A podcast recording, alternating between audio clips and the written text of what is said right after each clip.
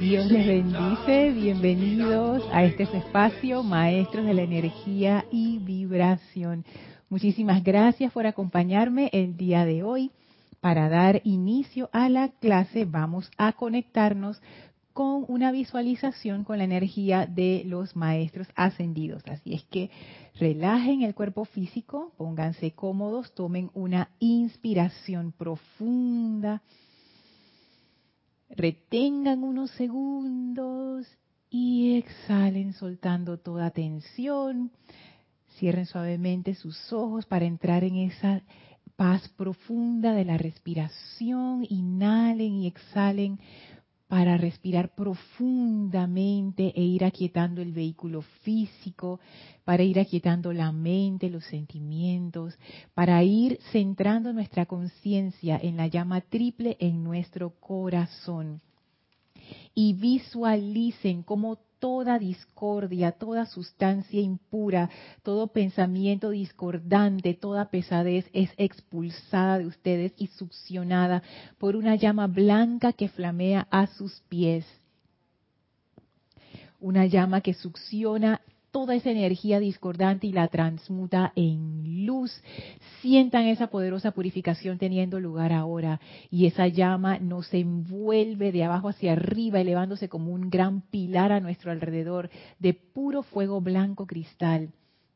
Y en este estado de purificación recibimos la presencia luminosa del amado Maestro Ascendido Serapis Bey sentimos la llegada del Maestro, su gratitud, su amor de recibirnos en su hogar una vez más y enviamos nuestro amor y gratitud al Maestro por esta gran oportunidad de estar aquí haciendo este viaje por los siete templos del retiro de Luxor.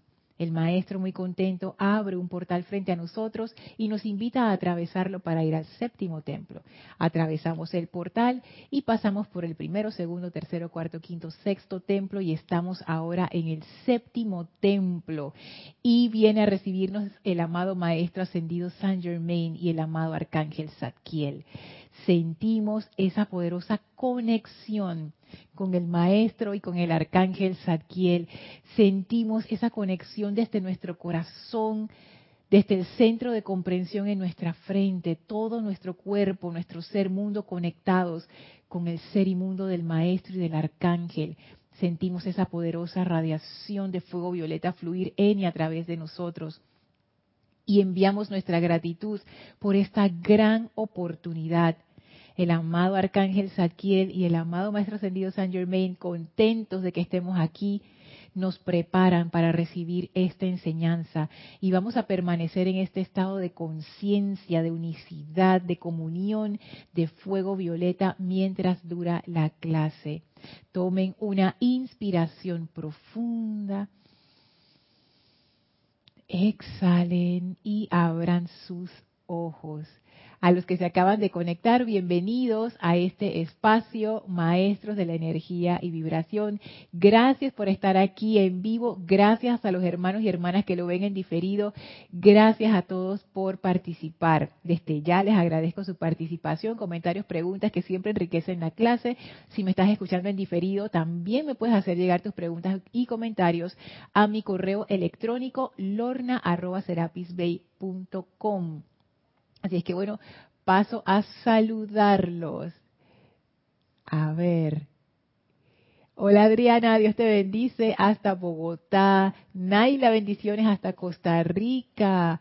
Diana Liz, bendiciones hasta Colombia. Mirta, saludos y abrazos hasta Santiago de Chile.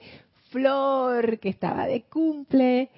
Hola Vicky, que estaba de cumple. Bendiciones, Flor, que sea muchos más en perfección. Carmen, bendiciones hasta Uruguay. Lourdes, Lourdes, Carmen hasta Uruguay y Lourdes del Carmen hasta Peronomé en Panamá. Abrazo Lourdes, gracias por saludar. Naila dice armonía y perfección en transmisión. Ay, eso me gustó, me gustó.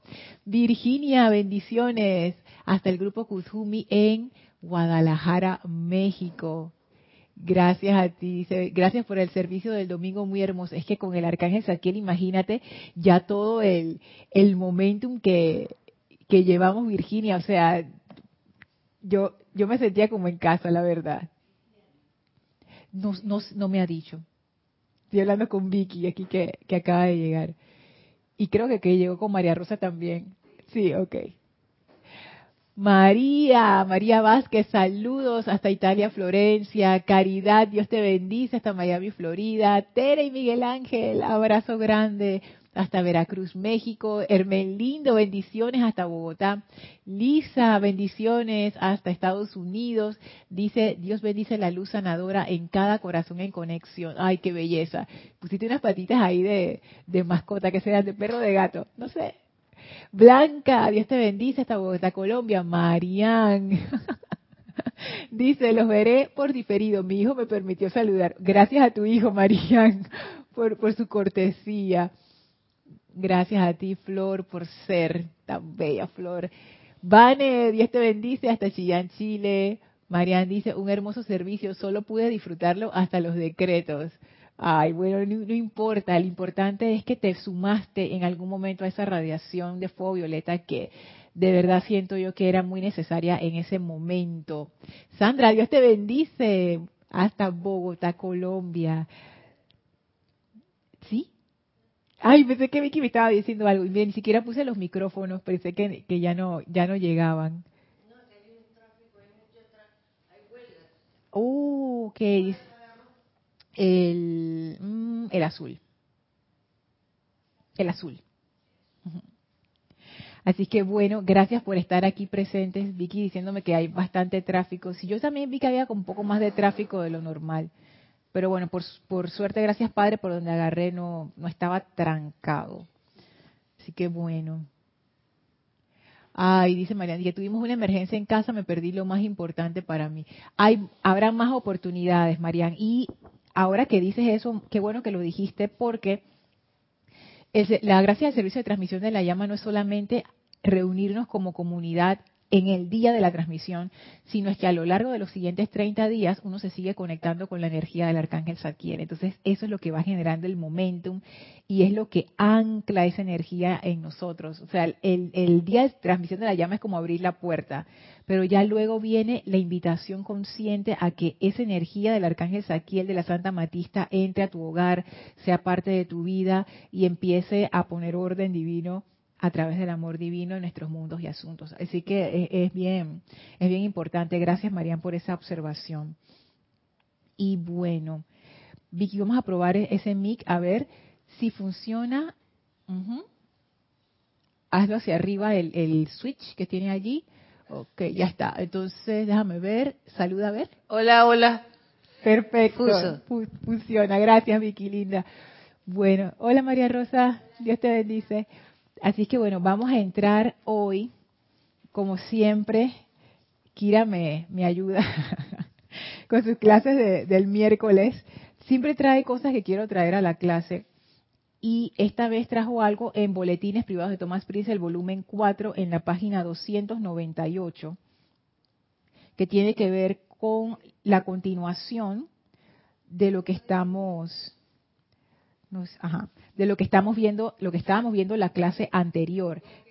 298. 298.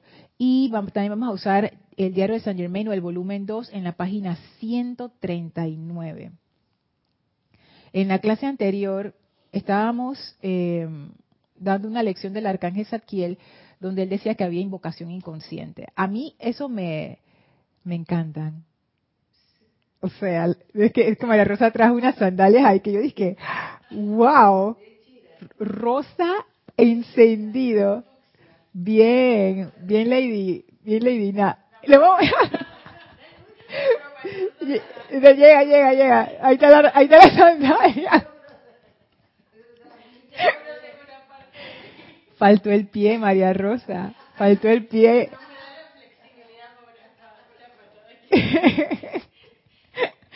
Bueno, en la clase anterior estábamos viendo acerca de los poderes de invocación y el arcángel Satkiel decía que podíamos hacer una invocación inconscientemente. A mí eso me choqué un poco porque yo pensaba que no, que era consciente y que eso era como una cierta protección de que cuando uno andaba pensando en necesidades eso no se iba a manifestar y no tenía ningún efecto. Bueno, sí tiene.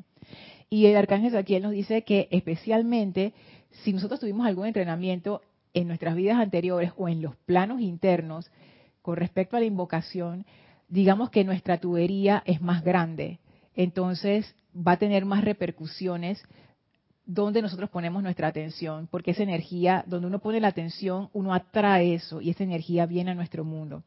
Entonces yo una vez leí, porque tenía esta pregunta, son estas preguntas intelectuales locas de mi mente, yo dije, pero si uno pone la atención, dije, por un segundo nada más, eso cuenta. Y una vez lo encontré en la enseñanza, pero no me acuerdo dónde, que decía como que, oye, si uno lo pone, es como así como de pasada, o unos cuantos segundos, o sea, no pasa nada. la cuestión es la intención, cuando uno se engancha con algo ahí es donde uno empieza ese trámite de energía. Entonces, es eso, o sea, solamente como pasar por encima de algo no es ningún problema. La cuestión es cuando uno, em, uno se conecta y uno sabe cuando, uno, cuando eso ocurre. Y tampoco es cuestión de tiempo, porque hay veces que pasan cosas por periodos muy cortos, pero a uno le impresionan mucho. Entonces ahí la atención de uno como que se pegó. Entonces el arcángel Satiel hablaba de eso. Y él seguía diciendo en la página 139 del diario de Saint Germain, el volumen 2, voy a, agarrarlo desde, desde una oración anterior. Están inconscientes del poder que tienen para invocar todo aquello sobre lo cual ponen su atención. Aquí el arcángel Saquiel hace una unión entre la atención y la invocación. Me parece también bien interesante porque ¿qué es lo primero que trajo el maestro Saint Germain a nuestra atención? el poder de la atención. Y entonces aquí vemos ahora cómo la atención está relacionada con la invocación, que también es parte de todas las cualidades del séptimo rayo. cuanto más estudio, más me doy cuenta que es como que todo está relacionado por atrás, sobre todo las cualidades de los rayos y las virtudes, todo eso, es como, como un todo, que aunque uno lo ve como puntos por separado, son parte de una misma enseñanza, que es la enseñanza del séptimo rayo. Entonces dice el arcángel, por ejemplo, mis amados, tomemos la entidad masiva del miedo. Tiene inteligencia porque es la vida de Dios que ha sido mal calificada. Eso es lo que decíamos en la clase anterior. Si es vida, tiene inteligencia. Ay, pero es una bacteria, mira. Ahí hay inteligencia. Ay, pero es una planta. Allí hay inteligencia. Un animal ni se diga. Y ya un ser humano, bueno, nada más por el hecho de ser vida ya es inteligencia y los maestros se van un paso más allá, porque nosotros no consideramos que las rocas, los minerales son vida, para nosotros en la ciencia se considera como que eso es sustancia inanimada y ya de la bacteria para arriba ya sí es, es, vida. Pero dicen los maestros, no, la roca también, allí hay vida porque es energía y todo lo que sea energía, aunque sea un objeto inanimado, tiene esa energía de Dios, es esa energía de Dios y tiene cierta inteligencia. Ahora, no podemos medir la inteligencia de una roca con la de una planta, con la de un animal, con la de un ser humano, con la de un ser divino. No se, no se trata de como de medir y de decir que, ah, porque no me habla no es inteligente. No, inteligencia quiere decir que, que está vivo, que tiene esa capacidad de responder a un entorno, de adaptarse, de, de, sentir, de percibir. Y cada conciencia es diferente. Entonces, aquí el arcángel Zadkiel dice, incluso la energía mal calificada, cuando se tiene esas concentraciones grandes que se forman como estas entidades, estas masas, como es energía divina, aunque esté mal calificada, eso tiene inteligencia. Y haciendo un símil con la naturaleza, una de las propiedades de los animales y de los seres vivos, incluso las plantas, todos los seres vivos, es la alimentación. O sea, cuando tú estás vivo, tú te quieres alimentar, tú te quieres reproducir y tú te quieres sostener con vida. Entonces, pienso yo que estas entidades es lo mismo. Una vez que esas entidades se aglomeran y empiezan a crear esta inteligencia colectiva o, que se forma como una sola entidad, quieren seguir alimentándose porque quieren seguir perpetuándose, porque eso es vida. Entonces, aquí, dice el arcángel Zadkiel, tiene inteligencia porque es la vida de Dios que ha sido mal calificada.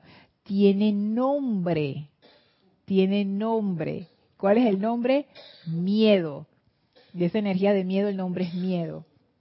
Cuando ustedes pronuncian ese nombre, atraen la atención de esa entidad de la misma manera que cuando pronuncian el nombre de Jesucristo, atraen la atención y el momentum de amor y luz que son el poder de Jesús. Ahora bien, esto es más importante de lo que quizás ustedes entienden hasta que lo consideren a cabalidad. Esta, oración a mí me dejó como, que, uy, porque yo se había leído esto y yo dije, ah, María Terreno, no sé por qué, no sé por qué. Ay, dice María Rosa que ya no vamos a ver si es ahí ni nada de eso.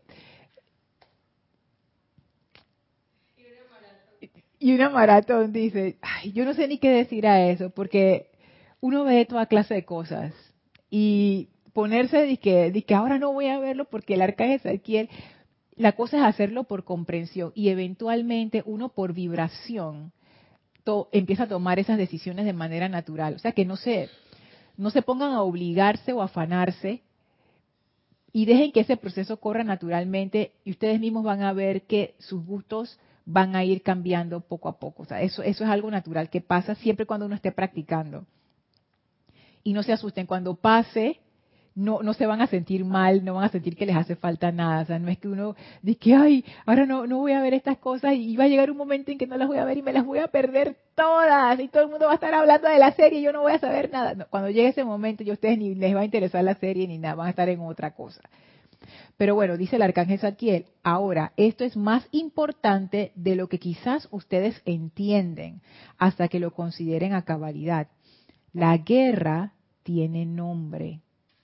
La pestilencia tiene nombre. Y esos nombres invocan la mismísima manifestación de las condiciones que están afligiendo. De manera que harían bien en recordar como sacerdotes y sacerdotisas de la orden de Zadkiel que el nombre de toda cosa o persona es parte de la presencia de dicha cosa o persona y que con toda seguridad atraerán la atención de dicha cosa o persona de la misma manera que si yo pronunciara el nombre de alguno de ustedes aquí presentes esta mañana y ustedes al oír se volverían y responderían mediante el flujo de su energía hacia mí al tiempo que hablo. O sea, si yo voy caminando por la calle y alguien me dice, Lorna, yo volteo. Si es María Rosa, yo me sonrío y, hey, María Rosa, ¿qué, hay? Que no sé qué, y la saludo. Si es alguien que yo no conozco, yo dije, ignorar. ignorar. Entonces, digo yo que sé, que, o, no sé pues, pero es eso, uno de una vez responde a su nombre, porque te llaman. Sí, María Rosa. Eh, buenas noches. ¿Está abierto? A ver. Buenas noches. A ver, dale, ¿no? Hola, hola. Uy, no, no. Ay, claro, si yo lo tengo apagado aquí, ya. Sabes que, buenas noches de nuevo. Sabes que yo siempre pensaba que las palabras eran, tenían poder y todo, pero no entendía mucho la dimensión. Y, y, en, lo largo de mi vida yo he tenido momentos donde realmente he sabido lo que es el miedo. O sea, yo no puedo decir que no haya vivido situaciones donde el miedo ha sido intenso. Y hace poco en mi clase de bolos, hablando con mi entrenador, yo le decía, es que las libras me dan miedo. Y, el peso de la bola me da miedo. Y me, capté menos de 20 minutos repitiendo la palabra miedo por cosas que realmente no son miedos. Mm. Entonces dije, entonces observé mi, mi, mi, diálogo por varios días. Creo que eso lo hice mientras estábamos poniendo la atención en el templo del Arcángel Miguel, porque, porque bueno, la sugerencia de él es precisamente acortar el miedo. Y me di cuenta que yo llamaba a cosas que no son miedo, miedo. Ah. Entonces me dije, oye, ¿tú conoces el miedo? Sí, ¿verdad? Sí, sí, yo lo conozco. Bueno, entonces, ¿tú quieres eso de nuevo? No. Y, y luego analicé y dije, claro, yo siempre estoy con que esto me da miedo y esto otro da miedo. Y, y probablemente todas esas veces donde he encarado miedo fuerte, ha sido un llamado que yo misma hice de manera inconsciente mm. por subestimar el poder de la palabra o por subestimar la debilidad que yo estaba magnificando en mí. Porque una persona que siempre tiene por hábito decir que tiene miedo es porque en el fondo también está como en papel de víctima. Entonces, no solo estaba trayendo la palabra miedo con la palabra propiamente, sino cuál era el, sentimiento que yo estaba sosteniendo de mí misma, el concepto con el que yo me veía frente a la vida. Wow, esa, esa consideración está profunda porque sabes que yo pensé por esa misma línea cuando yo estaba leyendo eso, porque más que, y yo, lo vi como por, por, otro lado, pero similar, por, porque uno puede leer esto y uno dice, que ay, la guerra tiene nombre y la pestilencia y el miedo, entonces no voy a decir ni miedo, ni pestilencia, ni guerra y ya. Que, que ya. Pero, eh, pero si vamos un poco más profundo, es lo que está hablando, y súper ejemplo de María Rosa, es el control del verbo. Y para controlar la palabra, no es que yo cierro mi boca y ya, es lo que yo estoy pensando. Y eso y de dónde vienen mis pensamientos y sentimientos del paradigma que yo tenga de mí misma y de la vida. Entonces ya vemos que esos son como capas capas capas capas que van profundo. Así como yo siento que es el mundo y la vida así mismo van a ser mis pensamientos y sentimientos así mismo van a ser mis palabras así mismo va a ser lo que yo atraigo así mismo va a ser el mundo a mi alrededor. Y me gustó ese ejemplo de, llamar miedo a cosas que realmente no lo eran, habiendo tú experimentado lo que es el miedo real. Esos son los hábitos de los que habla el maestro ascendido Saint Germain. Entonces, aquí, con esta advertencia del, de, del amado Zadkiel, donde dice, ahora bien, esto es más importante de lo que quizás ustedes entienden. A mí esa parte a mí me dejó, me dejó pensando bastante, porque eso me hizo reconsiderar las palabras que yo estoy utilizando, pero no solamente las palabras que yo digo, sino lo que yo estoy pensando también. Porque, ¿qué va? Y que, bueno, no dije miedo, pero por eso te dije, ¡ay! Entonces, ¿eso qué es? Yo también me estoy conectando si mi la cuestión es la atención. Si mi atención está en el miedo, pero yo no digo la palabra miedo, entonces me salve. No, porque la cuestión es la atención. Y esto estamos hablando aquí de invocación. Entonces estoy viendo como, como la conexión entre invocación y atención, que no es que sea lo mismo, pero yo veo la invocación como que tú te vuelves un canal para algo. O sea, tú te conectas y te vuelves un canal para algo y, tú, y a través de ti viene esa energía y tú la diriges para lo que tú necesites. Entonces, cuando uno pone su atención en estas cosas, dice el arcángel Zadkiel, el nombre de toda cosa o persona es parte de la presencia de dicha cosa o persona y con toda seguridad atraerán la atención de dicha cosa o persona de la misma manera que si yo pronunciara el nombre de alguno de ustedes aquí presentes. Entonces eso a mí me, me, como que me dejó pensando bastante, ¿no? Y la, la imagen que a mí me vino, que es, no tranqui, me imagino que María Rosa fue a buscarte, que la imagen que me vino fue esta entidad gigantesca como de miedo, sino como una nube oscura, así discordante, y cada vez, yo también pensé que agua, y cada vez que alguien dice miedo o, piensa miedo o siente miedo, de una vez esa entidad mira como que me están llamando, me están llamando, me están llamando, me están llamando y yo me estoy alimentando de todo eso. Sí, Vicky.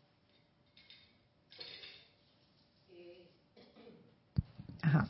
Buenas noches. Buenas noches. Yo pienso que que el miedo en sí no es miedo, que uno le da importancia a, ese a esas palabras como miedo, pero cuando tú verdaderamente tomas esa situación que tú le tienes miedo y la desglosas y la y te das cuenta que nada de eso te puede hacer daño. Nada. Eh, cuando Marita era chica, ella me decía, ay, baba, yo tengo miedo porque tú eh, te enojas cuando yo no duermo o cuando yo me duermo muy tarde. Entonces vengo teniendo temor y la tuve que agarrar en su adolescencia y le dije, ¿qué puede pasar? Si yo me enojo, ¿qué te puede pasar? Nada, si yo nunca te he tocado. Sí, pero me da miedo. Pero ¿qué puede pasar con eso? ¿Qué es? Si tú eres lo más que yo quiero en esta tierra que Dios Padre me dio, no te, no te puede pasar nada. Entonces no tienes por qué sentir eso de miedo. Entonces cuando yo le hice saber a ella de que eso no existía y que no lo tomara como una un concepto que lo aprendemos desde chica, ella se dio cuenta de que yo, tenía razón. Me dice, mamá, tienes razón. Yo no, no tengo por qué tener miedo. Yo digo, en todo caso, si yo me enojo, mamá se le va a pasar. Se me va a pasar en cinco minutos y no pasó nada, hija. Entonces, cuando ella se dio cuenta, ella era lo que se estaba creando, era un sentimiento de algo que ella misma se había creado, pero no era el sentimiento de lo que yo le producía. Entonces ella pudo ver la diferencia. Es como un gran amigo cuando yo tuve problemas. Un día yo le junté y él me dice, entre chiste y chiste, me dice, dije, ¿qué es lo peor que te puede pasar? Que te partan el pedacito. Fue una expresión. Entonces, claro, me dijo eso como diciendo, ¿qué es lo peor que, te, que puede pasar? Y era imposible que me partiera aquel pedacito. Entonces, cuando yo pude ver eso, me di cuenta que yo era la que estaba exagerando. Y que eso no era tan, tan como yo pensaba. Entonces yo pienso que el miedo no es miedo. Le damos importancia al miedo. Sí, es que, wow, eso está bien interesante porque ahí, tocas, tocas dos puntos que, que quisiera traer y ahora paso al chat. Hay dos clases, pudiéramos decir que hay dos clases de miedo. Hay el miedo, como quien dice, el biológico, que viene con el cuerpo físico. Por ejemplo, yo estoy cruzando una calle y si, y si yo estoy cruzando la calle y viene un carro de frente, tú de una vez sientes eso que la gente llama miedo, pero tomas acción ese es el miedo que me imagino, yo, no, tengo esa experiencia en esta encarnación, pero los animales, cuando se les presenta un depredador, ese es el miedo que los hace corre, este es el momento de correr, de una vez tu cuerpo se activa y se pone en movimiento, porque es un, es un miedo para la sobrevivencia. Dice, ajá, dice Vicky que por qué miedo, que es una reacción. Es la forma en que lo llamamos. Esa, esa, esa situación cuando tú te enfrentas con algo que tú sientes como que si tú no haces algo te mueres, porque realmente el miedo, el miedo inventado, entre comillas inventado, que es el que tú hablas de que por qué tú sientes miedo, y el miedo biológico, ambos tienen eso en común, que tú sientes que si tú no haces algo, te va a pasar algo muy malo o te vas a morir. Entonces tú, tú tomas acción por, por eso esa es la, como la parte psicológica y toda la parte fisiológica de que el miedo te activa. Y por eso que cuando uno está muy ansioso con estrés, ya, ustedes han leído esos estudios, me imagino, los han visto en YouTube un montón de veces, que tu cuerpo queda como en ese estado de ansiedad, como si siempre tuviera miedo y está todo y, ah, y tú no sabes ni qué te está pasando. Y es eso, tú estás secretando toda la sustancia como si en verdad tú tuvieras una situación amenazante detrás de ti, adelante de ti, y no es así. Entonces está, como ese, ese miedo biológico que es como parte del cuerpo, es parte del software. Pero está el otro del que habla Vicky, en donde uno enfrenta una situación que es amenazante, porque eso es el miedo. Cuando tú estás enfrentando algo que, que tú no piensas yo no yo no puedo manejar eso, o lo ataco o escapo. Ese ese eh, atacar o escapar o, o, queda paralizado ahí. Pero es una, es una situación que es demasiado para ti.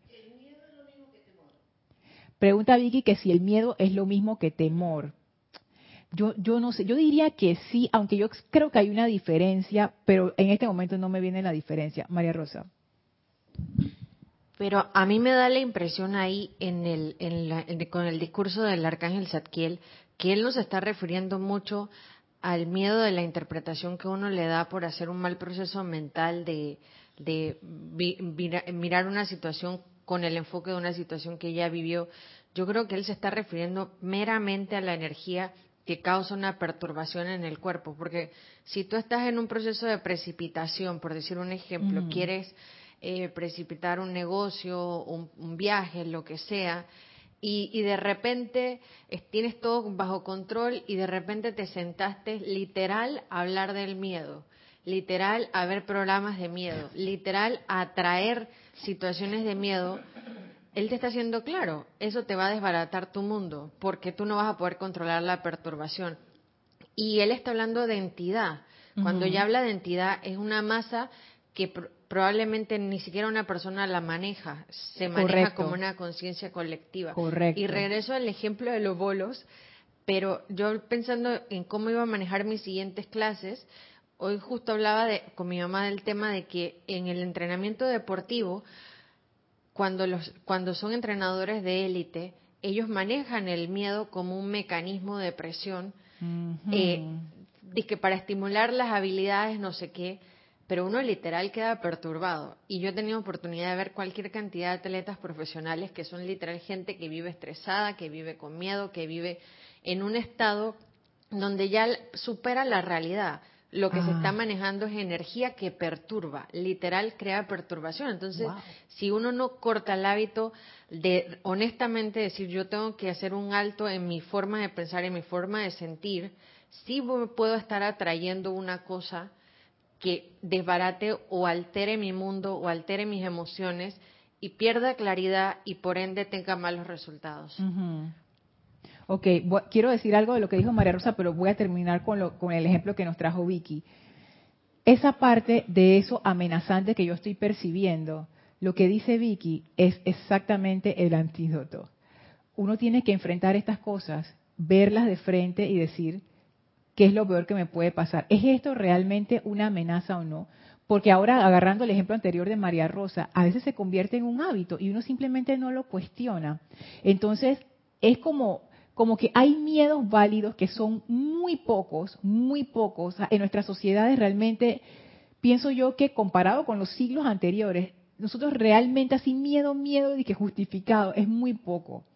Porque nosotros vivimos en una relativa seguridad. No, Lorna, tú no ves cómo está mi ciudad. No, en serio, en serio. Antes, uno, y uno lee los, registros antes de la historia, tú estabas tranquilo en tu aldea, venía un oso, te mataba. Tú estabas tranquila en tu aldea, venía unos tipos por ahí, quemaban todo, te violaban y te mataban. Te cortabas con una cosa, te morías porque se infectó. O sea, es- oye, cualquier cosa podía pasar, tú nunca sabías. No, que derecho humano qué, o sea, tú estabas ahí, la gente se moría como moscas, así, cualquiera.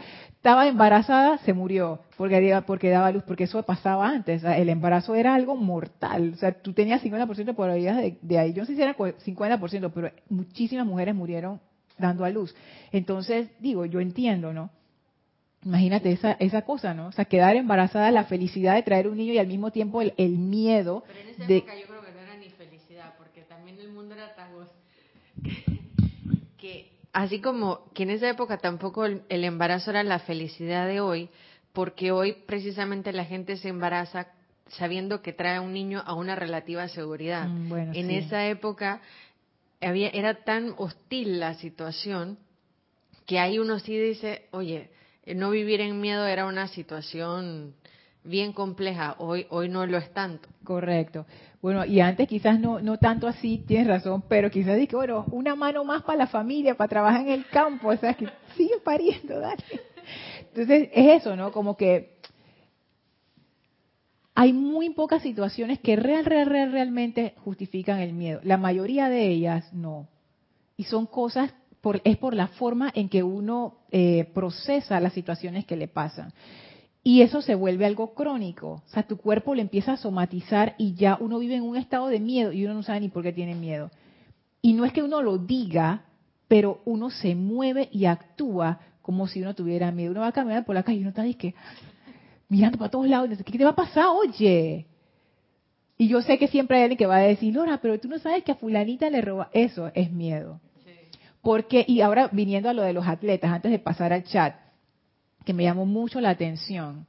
¿Por qué? ¿Por qué el miedo es tan in- como que la gente lo estimula tanto?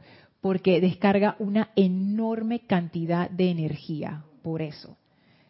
Pues si ustedes han visto una persona con miedo que empieza a, defenderse como sea, tú, ahí no estás pensando, tú estás soltando una cantidad de energía enorme.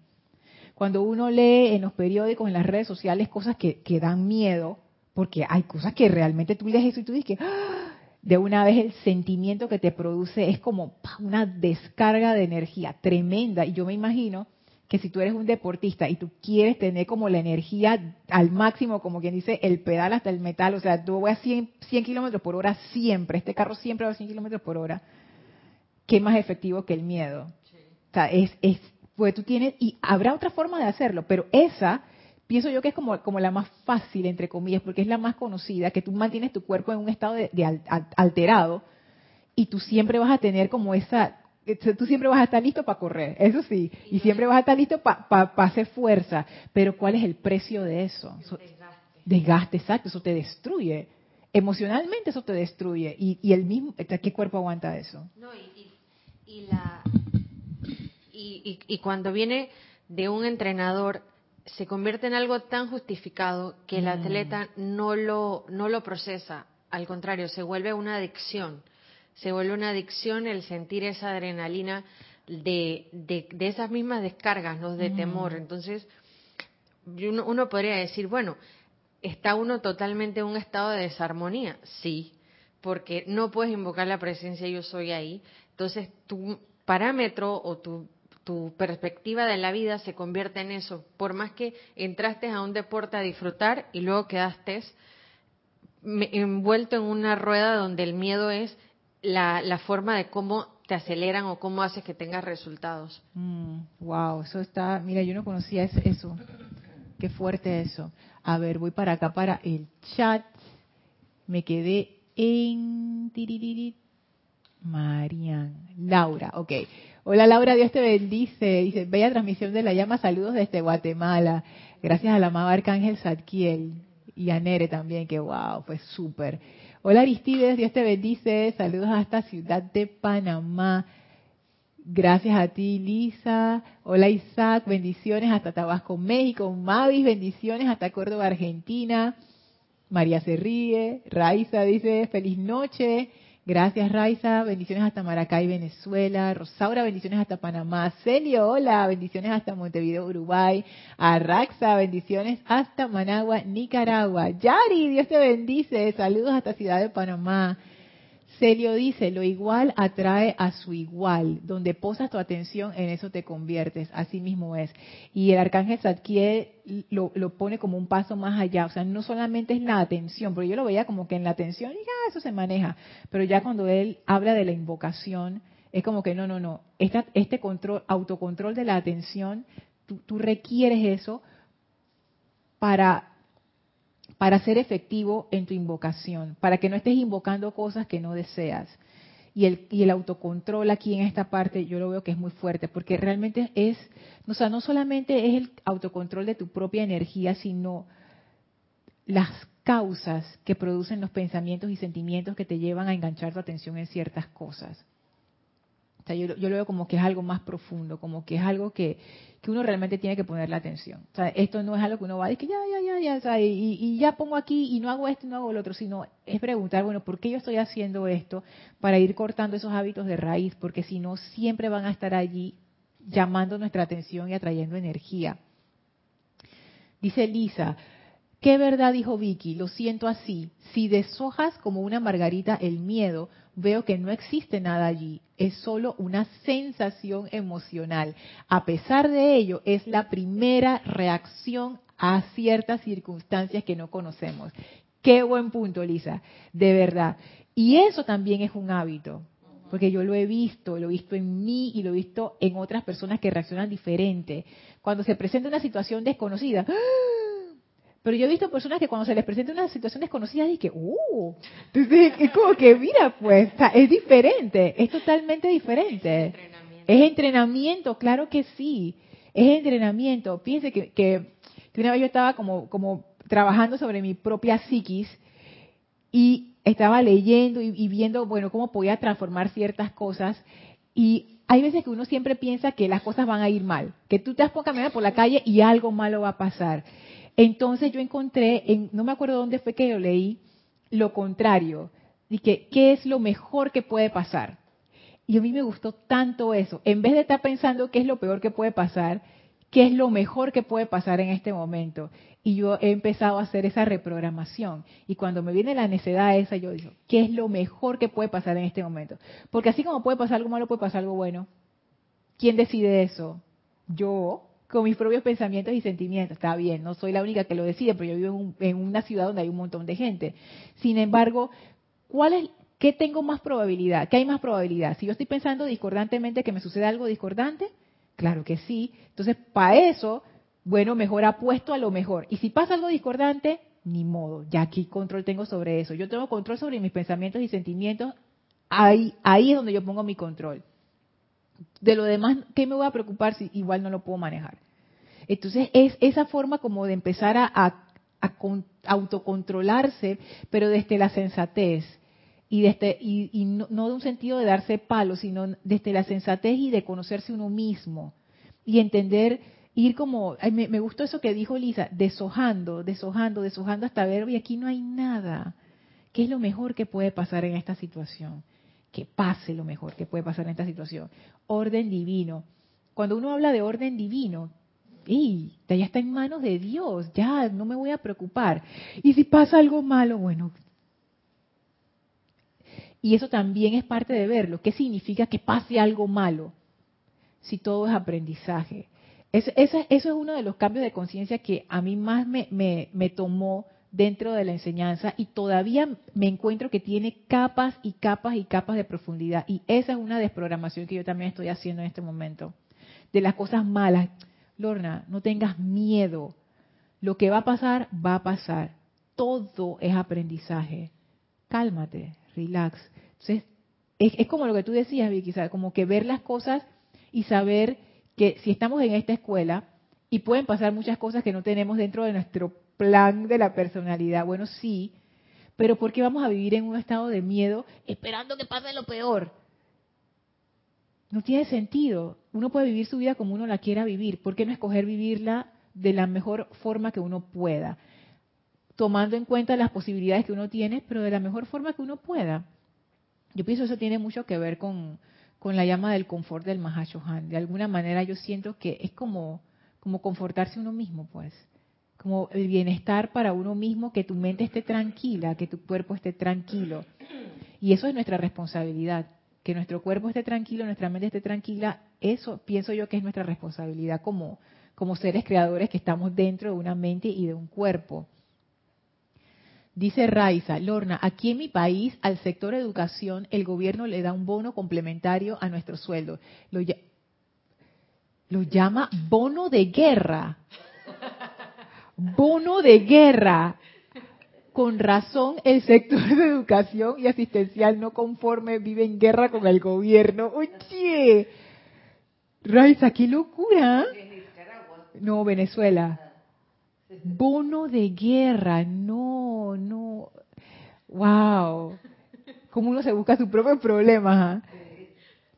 Yo la otra vez estaba con, mi esposo y estábamos ahí como de paseo y entonces estábamos yendo hacia el interior de, Panamá y está lleno de restaurantes chiquititos y de cosas así y pasamos por uno que se llamaba disque el escorpión y tenía un escorpión así gigantesco como agresivo y yo dije ¿tú crees que yo le voy a poner ese nombre a mi restaurante para que la gente llegue ahí y salga picada por los escorpiones? O sea, ¿qué tú estás invocando ahí? Entonces, eso, eso me hizo gracia. Y ahora con esta clase del Arcángel Sarkiel, que oye, si tienes un restaurante, Lorna, no le pongas nombres extraños y locos, ponle nombres como, no sé, la prosperidad. Si ustedes se dan cuenta, las tiendas orientales tienen ese tipo de nombres. La prosperidad, la gran montaña de oro, no sé qué, no sé qué, claro, porque digo, lo que tú dices tiene poder, así que si tienen un negocio ya saben, pónganle un nombre, no le pongan ni que bono de guerra, una cosa así toda loca. Hola Alonso, Dios te bendice, saludos hasta Colombia. Arraxa dice, Lorna, escuchándote hablar de los riesgos de la vida hace unos siglos, se vivía intensamente cada día, literalmente cada día podía ser el último. Hoy es igual, no hay garantías, pero sin ese extremo. Así es, Arraxa, porque en realidad uno nunca sabe cuándo es el, cuándo el último día y se acabó. Pero es cierto, y de repente, cuidado, cuidado que nosotros hablamos con la gente de ese entonces y la gente dice, no, si antes era peor, un mío. Y cuidado que la gente que vive, no sé, ojalá, ojalá haya una humanidad más adelante, 500 años en el futuro nos miran a nosotros y dirán, pero ¿cómo esa pobre gente, cómo vivía, míralos, cómo hacían contaminación, guerra, no sé qué. Y, y nosotros estamos más bien, más felices viviendo nuestra vida. Yami, Dios te bendice. Saludos hasta Panamá. María Vázquez dice, claro, reaccionamos diferente ante la incertidumbre, exacto. Y, y, es, y me gusta esa, esa visión de como lo que decía María Rosa, entrenar. O sea, esto requiere un reentrenamiento, porque uno puede reaccionar de la manera que uno quiera. En realidad uno puede reaccionar de cualquier manera. Sí, María Rosa. Ah, llevo tres días retomando el libro de Victory, que es un, ejercicio que yo hago todos los años desde hace tres años. Leo el libro 18 días seguidos. Y eso lo hice en pandemia, creo que no me acuerdo ni por qué, en algún estado, en estado de supervivencia que estaba. Y el 2021 lo volví a hacer, 2022 también, y el 2023. ¿Con qué propósito? Con el simple hecho de ver cuánto había evolucionado mi estado de conciencia. Pero uh. literal, como te pasa en el 99.9% de los libros, uno pasa cada página diciendo, esto yo lo habré leído. ¿Será que no lo entendí? Entonces sí hubo crecimiento. Sí, sí, sí, sin duda. Entonces en los tres primeros capítulos, él habla precisamente del entrenamiento y habla de la armonía. Cuando yo entré a esta enseñanza, yo todo lo, lo, basaba en que sí, tengo que mantener la armonía y hoy día me doy cuenta que no tenía ni la más mínima idea de lo que era la armonía comparativa, hablando de sentimiento y pensamiento. Mm. Y resumiendo, dije, y bueno, entonces ahora, ¿cómo voy a lograr esa armonía? Y eché para atrás el cassette por lo mínimo 15 años y dije, hey, pero si yo me entrené para estar en un estado de supervivencia, o sea, me entrené para ser reactiva. Si yo miro todas las situaciones que he vivido, yo siempre he caído parada. ¿Y qué quiero decir con esto? No es que no haya sufrido, no es que no, haya, no le haya pasado mal, no es que haya complicado mi vida y la, vida de los demás, no. Cuando digo parada es que, bueno, de alguna forma se, se, sobre, se, se superó. Y aquí estoy. ¿Cómo, qué tan parada esté o qué temblando esté mis cuatro vehículos? Uno no sabe, pero dije, haber pasado todas esas situaciones significa que yo me entrené para superarlas. ¿Y, qué fue lo que entrené? Entrené una conciencia de miedo que reaccionaba rápido. Mm. Entrené una conciencia de supervivencia que se adaptaba a los cambios. Entrené también un montón de prejuicios que en algún momento me sirvieron para, como autoprotección. La conciencia pasa un entrenamiento. Entonces dije, bueno, y ahora sí llegué donde iba, pues estoy bien entrenada en supervivencia. Y dije, no, pero entonces pensando en la armonía dije, no, espérate, entonces así mismo tiene que ser, pero al contrario, con la misma intensidad que pasé todos estos años entrenándome para superar, ahora tengo que poner el freno de mano, pensar qué voy a hacer y retomar y este año ha sido un año bien ansioso para mí porque obviamente muchas cosas cambiaron y yo decía, pero ¿de dónde ha salido esta ansiedad si yo ni siquiera sabía lo que era la ansiedad? Mm. Y yo veía a la gente que tenía problemas de ansiedad y yo decía, pero ¿qué será? ¿Será que tienen angustia? Y no, yo capaz yo también tendría ansiedad, pero estaba tan en modo supervivencia que no prestaba atención a ninguna de las señales de mi cuerpo.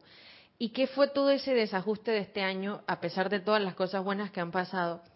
Es que, claro, mis vehículos tenían una cierta adicción a las emociones fuertes, tenían una cierta adicción a tener las alarmas prendidas. Entonces, obviamente uno dice, de la misma forma con pequeñas cosas, porque todo ese entrenamiento de cosas complicadas vino de pequeñas cosas, no es que han pasado, yo no soy del army, yo no he pasado guerras enormes, he tenido una vida normal, pero donde te das cuenta que siempre había como algo pequeño o grande que resolver y me adapté a eso. Ahora mi cuerpo dice, no, adáctate a un estado de armonía. Y fue después de, un rato dije, ay, amado Víctor, ahora entiendo lo que es la armonía por entender lo que es la desarmonía y lo necesario que es saber que sí llevo un entrenamiento y que esa misma fuerza me tiene que servir para repolarizar en paz, en armonía, en tranquilidad y en desasociar el cuerpo o los cuatro vehículos de la conciencia de miedo, porque ¿qué más puedo estar superviviendo siempre? Decir que no, yo voy a dejar un poquito de miedo guardado para cuando tenga que reaccionar. No, probablemente cuando esté en una situación de miedo, el Cristo va a decir, sí, alarma, o va a venir otra persona al lado y me saca de ahí y dice, por aquí no es. Pero uno se siente como que, una cosa que siempre Kira me ha dicho, María Rosa, tú no estás sola, y, hace poco me lo dijo cuando estuvimos en Colombia, ella me dijo por teléfono, acuérdate que no estás sola. Y yo pero ¿por qué Kira siempre dice que está sola? claro, el que está en modo supervivencia, cuando se asusta, lo primero que piensa el cerebro es que está solo. Y claro, uno dice, oye, pero esto, de estar sola no es una soledad, es una soledad física de ausencia de gente. Es que la mente te lleva a decir, tú estás tan solo que este miedo es tan real y no tienes mm. dónde anclarte y en ese momento desconectas más la atención de la presencia. Exacto, exacto. Y es interesante porque cuando uno se acostumbra a estar en ansiedad, y eso nos ha pasado a todos, realmente eso le pasa a todo en mayor o menor grado, uno se siente raro cuando no está en ansiedad. Eh, ahora eso se vuelve, ¿quién es el que decía de la incertidumbre? Que eso se vuelve como, como la parte de, incertidumbre. Mm, Ay, se me fue, se me fue la persona que, estaba hablando de, la incertidumbre. No, era Lisa, que, ajá, que, que, decía Lisa que reaccionamos así, con miedo a las situaciones que no conocemos. Y uno se acostumbra tanto de vivir en estados discordantes que cuando tú pasas a un estado donde ya, no, ya no es necesario esa discordia, uno no sabe ni qué hacer. Uno está esperando que caiga la piedra y que ¿cuándo va a pasar la cosa mala? Ya no la tienes. Ajá, Vicky. Ya no la tienes la tuya, la propia. Pero agarra la del amigo, la de la familia, la agarra la de afuera. Lo decimos por experiencia. Lo decimos por experiencia. Oye, es que sí. Me acabo de acordar de un caso así, de una persona que necesitaba sentirse preocupada. esto no era algo consciente, pero yo lo, yo lo veía. Uy. No pasó nada, no se dañó. se cayó el micrófono por si acaso. ¿Qué, ¿Qué pasó ahí? Esta persona tenía sus preocupaciones, ¿no? Pero cuando no estaba preocupada, agarraba las preocupaciones de la otra gente para seguir preocupada, porque ese era su, su estado normal. Su alimento. Su alim Ajá, era, era exacto. Y es, exacto, sí, ahora que lo dices, sí, es un alimento, porque tú te acostumbras, ese, es tu, ese es tu, exacto, como cuando tú comes tu comida normal, es tu alimento. Y, lo curioso ahí, cuando uno dice el alimento, uno dice, pero ¿quién es oh. el alimento de uno como persona? Bueno, arrancó la clase diciendo, la energía es inteligente. Bueno, es el alimento del vehículo etérico, el alimento del vehículo mental, el, el, alimento del ego, el alimento del cuerpo físico también, que genera tensión. Wow, eso, eso de ponerlo como alimento es fuerte, claro, porque ya tú te acostumbras, es como cuando tú te acostumbras a comer algo y te lo quitan, tú no, tú quieres, tú quieres tu cosa de todas maneras. Y es fuerte eso, porque eso, incluso nada más que en el cuerpo físico, cuando uno cambia su alimentación, qué difícil es cambiar alimentación. Eso es algo que la gente pelea hasta el final, aunque se esté muriendo. ¿De que esto que deja de comer tal cosa? No, no. Porque es eso, porque ya tú estás acostumbrado, tu cuerpo está acostumbrado, tu química está acostumbrada. Es como que ahora vas a cambiar todo. No. Ay, yo tengo un caso del miedo. Un caso del miedo, espérate. espérate déjame terminar de leer acá, que no se te olvide, porque tengo un montón de comentarios aquí. A ver, a ver, a ver, a ver. Ajá, María Vázquez también decía, reaccionamos diferente ante la incertidumbre. Dice Raiza, de ahora en adelante lo llamaré bono de paz. sí, pues es bono de guerra que va. Arraxa dice, camino a León, hay un bar que se llama Golpe a Golpe. No puede ser. Ay, no, Arraxa. Yo me imagino que ahí la gente se pelea. O sea, no, qué locura. Ese superó todas las expectativas. Virginia dice, así es, yo pasé muchas cosas y ahora se, y, se resuelven, pero con colitis, en cambio, ahora trata, tratar de vivir, pero con colitis, en cambio, ahora tratar de estar en armonía es muy diferente, con más salud y con la fe que esto va a pasar también, gracias a la enseñanza. Y Norma dice, eh, llegué un poco tarde, no importa Norma, bienvenida de Kansas, Estados Unidos. Y Virginia, es que es así, sobre todo cuando uno tiene una situación de salud, que esas cosas sí que asustan, porque digo, tú puedes resolver otras cosas así de tu vida diaria, pero la salud no siempre uno la, tiene como algo claro para resolverlo, siempre hay una pastilla o un procedimiento médico, y entonces ahí, de nuevo, la incertidumbre y qué va a pasar. Hagamos lo que podemos hacer y ya. Amada presencia de yo soy, hazte cargo de eso, inspírame, ilumíname, la presencia te irá guiando. Hay veces que la cosa se resuelve, hay veces que tarda más en resolverse, hay veces que se resuelve de otra manera diferente, hay veces que son lecciones que tenemos que aprender. Sea como sea, el final de esto es el bien para nosotros. O sea, siempre el bien es el final, que eso es otra cosa de, confianza que tiene que ver con el arcángel Miguel, que era el retiro anterior. Es como eso también da mucha paz, pero eso no puede ser forzado, eso uno lo tiene como que ver en la vida y darse cuenta de que en realidad todo es por nuestro bien, incluso las cosas que no parecen ser por nuestro bien, en realidad sí nos enseñan algo. Y cuando uno transita por eso y lo procesa, incluso uno puede voltear y decir, gracias a esa situación. O sea, uno puede hasta agradecer esa situación porque, porque uno ha crecido, pero eso ya es cuando uno lo procesa, porque si uno no lo ha procesado, o sea, yo tengo situaciones en mi vida, por lo menos una que, recuerdo, que yo todavía no acabo de procesar eso y yo todavía no, no puedo dar gracias por esa situación, aunque sé que fue importante y que me ayudó a crecer un montón y que me mostró cosas que tenía que ver sí o sí. Entonces, digo, al final todo es por nuestro bien. Yo sé que es difícil cuando uno está en una situación de apariencia de enfermedad o algo así, pero en realidad sí, o sea, sí es por nuestro bien y bueno, es que, wow, de nuevo, es la forma en que uno procesa las cosas del mundo. Esa es una lección que yo también tengo que, que aprender. Rosaura dice, Lorna, hablando de nombres de locales, escuché que en Antón había un bar que se llamaba Camino al Cielo y el padre de allí lo mandó a cerrar. claro, pues el Camino Cielo equivocado. Ay, qué...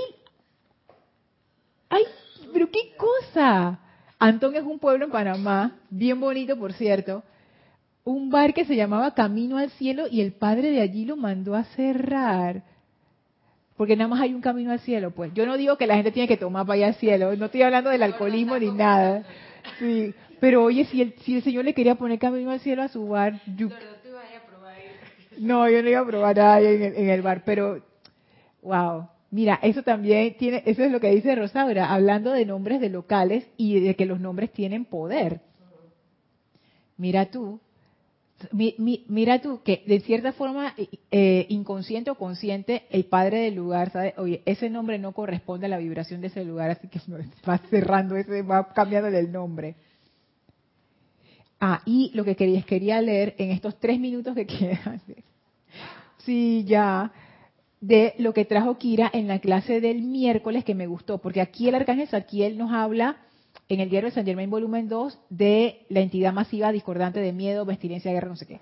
Y acá en los boletines privados Tomás Prince, volumen 4, página 298, él habla de, ajá, 298, de lo mismo, pero, pero en la parte con los seres divinos. Dice así, hemos venido muchas veces en eras pasadas no, comienzo hasta el inicio. Mis benditos llamados que nos han llamado a entrar a la atmósfera de la Tierra. Hemos venido muchas veces en eras pasadas y muchas veces en eras presentes y continuaremos viniendo en tanto que haya siquiera un corazón que nos llame y nos invoque pidiendo asistencia divina. Mira qué interesante. Aquí empezamos a ver la otra parte del poder de invocación. Acá estamos hablando como de la parte inconsciente. Y aquí estamos hablando de la parte consciente, de que estos seres divinos vienen porque los llaman, porque se requiere el llamado. Entonces ahí ustedes ven la importancia de los decretos que hacemos, de los ceremoniales, de las transmisiones de la llama, de llamar a estas energías. Porque ponte que, que, yo estoy caminando por la calle y de nuevo y que y es María Rosa que me llamó, no sé qué nos quedamos hablando y ya pues terminamos de hablar y y ya nos quedamos las dos ahí como que, bueno, ya, pues chao, nos vamos. O sea, si María Rosa no me vuelve a llamar, yo no regreso si ya terminamos de hablar, ¿no? Y a veces eso pasa, aquí, bueno, aquí Panamá pasa mucho. Ya la persona se está despidiendo, de que ya nos vamos, no sé qué. Ya se están yendo y de repente dice ¡Ey! Me acabo de acordar que te tenía que decir tal 20 minutos más hablando ahí, que no, ya nos tenemos que ir, no sé qué, y ah, bueno, sí, ya, ya no vamos. Oye, ¿te enteraste de no sé qué? Y de nuevo el llamado, el llamado constante, y ahí la persona se queda, nos, o sea, nos quedamos conversando ahí, María Rosa y yo, por horas. Y Vicky, que vamos. eso ha pasado, acabo de caer en cuenta, esto ha ocurrido. Vicky dice, María Rosa, ya no tenemos que ir, María Rosa y yo dije, taca, taca. Sigue diciendo el arcángel Saquiel, cuando se pronuncia el nombre de un individuo, aún en el ámbito no ascendido, inmediatamente ustedes se vinculan con la energía del individuo que utiliza ese nombre. Esta es una verdad divina. Y ustedes vuelven su atención hacia tal individuo, dándole la asistencia que requiere. Sin embargo, no son ustedes plenamente seres libres en Dios. O sea, si alguien viene y te pide ayuda, y tú, tú que, tú lo conoces y te llama por nombre y tú vas obviamente a asistir a la persona. Digo, nosotros no somos seres ascendidos y aún así nosotros vamos y damos la asistencia. Entonces dice el arcángel Zadkiel, piensen entonces en qué, qué pasa, en qué pasa cuando nuestros nombres son utilizados. El nombre de cualquiera de nosotros que representa a la hueste angélica, a la hueste cósmica o a la hueste divina de luz. Cuando nuestros nombres son llamados, ciertamente venimos trayendo la plenitud del amor y habitamos y descargamos la plenitud de nuestro poder en alrededor y a través de ustedes, en a través y alrededor de la tierra y todo lo que allí se encuentra aprisionado, dando la bendición de nuestros nombres y de nuestra presencia. Piensa en lo siguiente, dice el arcángel Saquiel, utilizar el nombre de un ser divino es atar tu energía al momentum cósmico plenamente acopiado de ese ser, de manera que éste fluye de vuelta en, a través y alrededor tuyo, y luego se irradia de ti para bendecir a toda la vida por doquier. De manera que no vaciles en sentimiento por aquello de que estás invocándonos demasiado. Porque a veces uno dice, oye, pero yo sí que estoy invocando al maestro, ya lo voy a dejar descansar. Y el maestro dice, no, no, no, no, no, llámame, llámame. Porque es, los maestros se sienten contentos cuando los llaman. Y uno lo necesita. Sí, y, ajá, y encima uno los necesita, ¿no? Pero a veces uno se pone y dice, no, no los voy a llamar porque estoy molestando mucho, que no sé qué. Y el maestro dice, no, yo estoy aquí para esto, esto es mi razón de ser. Pero, ¿sabes que cuando uno comprende esto del miedo y la desarmonía y el contraste entre estar armonioso y desarmonioso, uno llega a la conclusión, bueno, yo llegué a la conclusión de que este llamado a los maestros es requerido vibracionalmente, no solo la iluminación para resolver un problema, sino que energéticamente tú necesitas esa fuerza que el maestro te da precisamente para superar o recuperarte de lo que haya ocurrido. Lo digo por mí. Y, de hecho ahora que mencioné lo de Victory, volver a leer el libro me hizo ver cuánta asistencia yo había podido tener con ese libro. No voy a decir que Victory vino y dije que, hola María Rosa, aquí está para ti. No, no, hasta allá no llego yo, no lo, no me ha mandado el chat de, de, de, confirmación de, de comunicación, pero pensar en estos últimos cuatro años, todo lo que le, todo el impulso en decretos que le metí en el 2020, que lo hice por miedo, sí, porque yo también estaba como la mayor parte de la población pensando que no íbamos a sobrevivir. Y esas son cosas que quizás uno hace desde una conciencia infantil, pero hoy día yo puedo decir que todo ese momento se acumuló, hizo que lo que estaba bloqueando estallara y se resolviera. O sea que, un, y, esto lo digo desde la humildad, porque podría yo decir, ay, no, es que yo fui inteligente y se quiso ella pero yo sola no hubiera podido, mi mamá tampoco. Todo fue parte de cada gotita de, esa vuelta de regreso que te viene del maestro que dice, esta está poniendo un decreto que no sabe ni para qué, pero mándale su onza de energía, mándale allá su onza, está asustada, sí, sí, está a las once de la noche haciendo decretos, pero mándale. Y uno recarga, recupera y obviamente luego tienes presupuesto para seguir. Así es. Y esto, esto es, bien bonito porque yo también pienso que uno requiere de la energía de los maestros. Digo requiere, no es de que opcional. Yo pienso que no es opcional porque uno está tan metido en el lodo que de verdad que uno requiere esa energía y por eso parte de la aplicación diaria involucra que uno haga llamados a los maestros ascendidos. De, de seguro, seguro los maestros te dicen, aquietamiento, o sea, esa meditación, aquietarte, aquietar tus vehículos, aprender a hacer eso a conciencia decreto de protección, porque lo necesitamos, y decreto de fuego violeta. O sea, eso es lo, mínimo, mínimo, mínimo de una aplicación diaria. Y después, si tú quieres, tú te puedes unir a la energía de algún maestro ascendido. O sea, tú puedes tener, y todos aquí tenemos nuestros favoritos, que uno siempre llama, y, eso es bueno. Sobre todo aquellos de ustedes que ofician, y vamos a decir que ofician un, un ceremonial en particular, hacer un llamado diario, aunque sea nada más para decir hola, de verdad, aunque nada más sea pensar en el, en el, por ejemplo, vamos a decir que es el arcángel Zadkiel, pensar en el arcángel Zadkiel y decir, Dios te bendice, amado arcángel Zadkiel. Eso aporta, porque establece más, va fortaleciendo esa conexión. Y dice, dice el arcángel Zadkiel, nosotros disfrutamos dar de nuestra vida en esta tierra, preparándola para ser la santa estrella de la liberación, de la misma manera que tú disfrutas dando tu vida, que es la mismísima vida utilizada no solo en contemplación espiritual, sino en tareas de ínfima importancia. Cuando uno anda feliz por ahí, que la, la, la, la, la, me compré zapatos nuevos y me queda más bien, mira, uno está todo feliz por ahí, uno está usando su energía siendo feliz porque sí, pues, porque sí. El arcángel Saquiel dice, nosotros somos iguales. Cuando nos invocan, nosotros somos felices. O sea que cuando tú invocas a un maestro ascendido, un ser divino, los haces más felices, más felices. Y dice, ah, ah sino en tareas de, de ínfima importancia al difundir la luz del mundo. Así tu vida y nuestra vida se hace una. Considéralo, tenemos una vida. Eso es muy interesante porque aquí una está en mayúscula. O sea que uno puede decir que es una vida, o sea, la vida que tenemos en el presente, aprovecharlo, pero también lo podemos interpretar como que el arcángel Saquiel nosotros somos una sola vida. Una vida. Y esa vida es siempre utilizada para promover la paz mundial, la bondad mundial y la hermandad mundial, la liberación de zozobras de toda índole y descripción y para establecer en este planeta todo bien y manifestación perfecta que se encuentra en el reino de Dios, a la espera de manifestarse de acuerdo al plan divino del amado Maestro Ascendido Saint Germain. Y antes de pasar a María Rosa, quiero terminar con este párrafo. Por favor, amados míos, acepten esto en sus sentimientos como una parte permanente de ustedes. A medida que vengamos, iremos tomando una y otra vez la efluvia humana que naturalmente se acumula en, a través y alrededor de todas y cada una de las corrientes de vida, para darles más de nuestra liviandad sostenida y energía en la luz, liviandad en su servicio. Ahora, por favor, acepten esto. Dime, María Rosa. Que hablando de miedo y hablando justamente de ansiedad y lo que se me vino ahora a la cabeza de lo que Kira siempre dice, no estás sola, es precisamente esto, ¿no? Que uno cuando llega a cierto punto en la vida donde el estudiante tiene una responsabilidad para con su propia vida y, yo creo que parte de este sendero lo que te hace es responsable o autorresponsable de, de esto, de, de tu vida en general, de la energía que retorna y demás.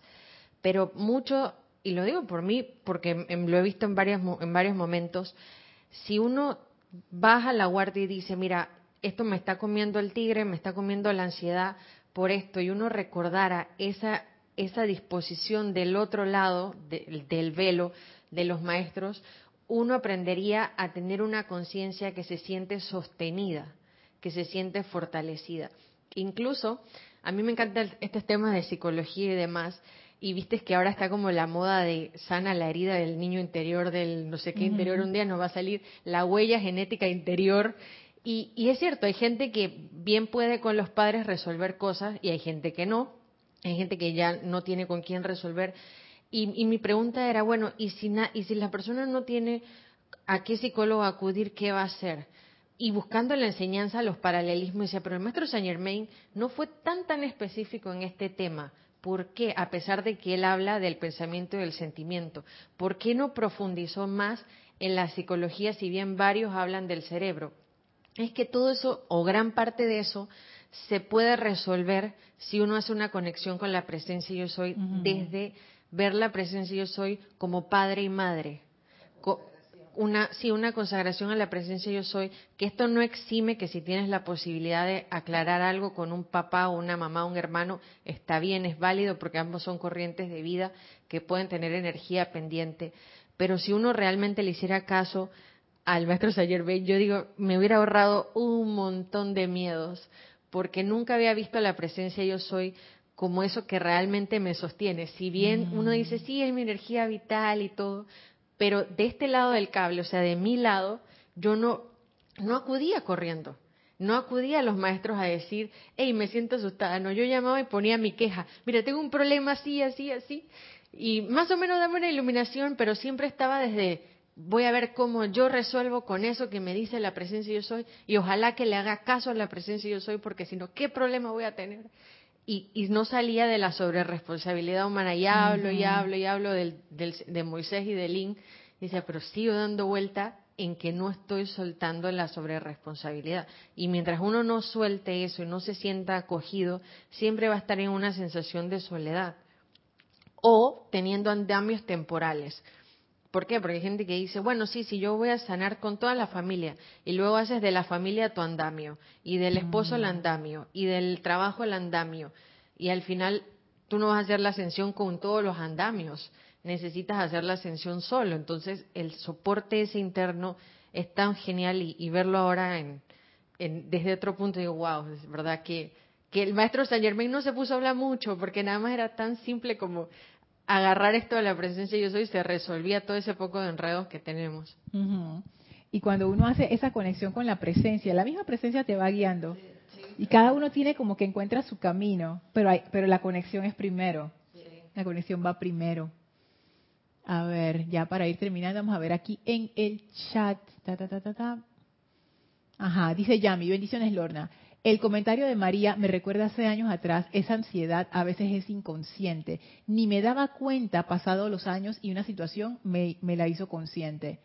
Wow, eso, eso es cierto. A veces uno no se da cuenta que uno está ansioso hasta que viene una situación como que te enfrenta con eso y uno abre los ojos. Gracias a ti, Ingrid, por escuchar la clase. Ingrid y Alejandro, Ingrid y Alejandro de Montevideo.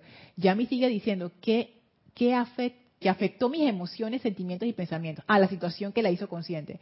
Llegando a consultar a un centro médico por esa ansiedad. Gracias, Padre, he caído en cuenta que fue la causa, núcleo y ver el efecto es que al final todo radica ahí. O sea, si uno no saca la causa, uno va a seguir manifestando el efecto. Yo sé que eso es algo que pareciera que es sencillo, y sí lo es, uno lo entiende cuando te lo dicen, pero cuando uno lo ve en su vida y lo aplica, esas implicaciones son bien profundas, bien, bien profundas. Gracias a ti, Aristides. Gracias Virginia, dice, gracias Padre que todo llamado es escuchado a sí mismo y lo que dijo María Rosa también, acudir a la presencia como si uno fuera una niña chiquita y decir, amada presencia yo soy, mira esta, mira esta situación que tengo, yo no sé ni qué hacer, hazlo tú, encárgate tú, encárgate tú de todo, encárgate tú de todo y hazlo tú y que sea fácil. Y la presencia te va a complacer como siempre. Lo que pasa es que no pedimos suficiente. Es como dice María Rosa, pedimos y que ayúdame un poquito nada más. Cuando tú le puedes pedir a la presencia y resuélvelo tú. Yo, yo estoy dispuesta a hacer lo que tú me digas, guíame. Vamos las dos, tranquilas, felices. Gracias, Raiza, a ti. Dice Alonso, hay que ordenar callar al yo externo y vibrar a la, en la magna presencia yo soy. He ahí la clave. Eso es. Lisa dice, estamos en tiempo de ascensión, me encanta. Y siento el miedo es ese gran escalón o salto cuántico para lograrlo. Así es. O sea, como humanidad nos toca superar eso, pero no a través de más miedo, sino a través del el amor y la comprensión. Porque es la única forma de que ya no va a haber miedo, como decía Vicky al inicio de la clase. es la única forma. Así que bueno, gracias por su paciencia. Vamos a, dejar la clase hasta aquí. Vamos a despedirnos del Arcángel Zadkiel y del amado San Germain. Por favor, cierren sus ojos, visualícenlos frente a ustedes. Envíenle su amor y gratitud. Sientan ese abrazo de luz del amado Arcángel Zadkiel y del amado San Germain que están felices felices de que pongamos nuestra atención y nuestra conciencia en ellos. Acepten este regalo de amor, acepten este regalo de fuego violeta, llévenlo dentro, dentro, dentro. Estos amados seres divinos abren un portal frente a nosotros, el cual atravesamos ahora para regresar al sitio donde nos encontramos físicamente, compartiendo ese amor de estos seres a todo nuestro alrededor. Tomamos ahora una inspiración profunda exhalamos y abrimos nuestros ojos. Bueno, muchísimas gracias por esta clase. Me quedo con, como con un aroma tan especial y lo que me queda de la clase es déjense amar. Déjense amar, oye. Abran el corazón, déjense amar.